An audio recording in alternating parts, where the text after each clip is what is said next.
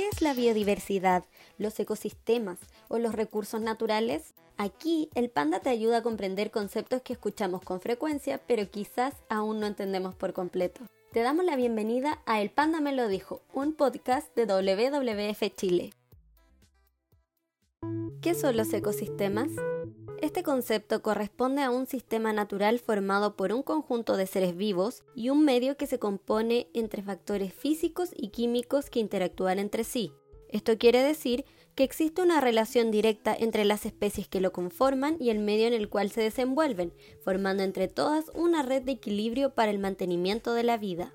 Los ecosistemas se componen por elementos bióticos, o sea, aquellos que poseen vida como la flora y la fauna, y elementos abióticos, es decir, aquellos que no poseen vida, como las condiciones climáticas o la luz solar.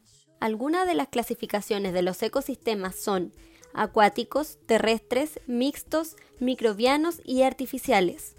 Los ecosistemas sanos podrían ser el mejor antivirus del planeta, debido a que mantener a la flora y fauna, sus hábitats, bosques robustos, óptimo uso de suelo y agua limpia disminuye la probabilidad de enfermedades zoonóticas y pérdida de la biodiversidad.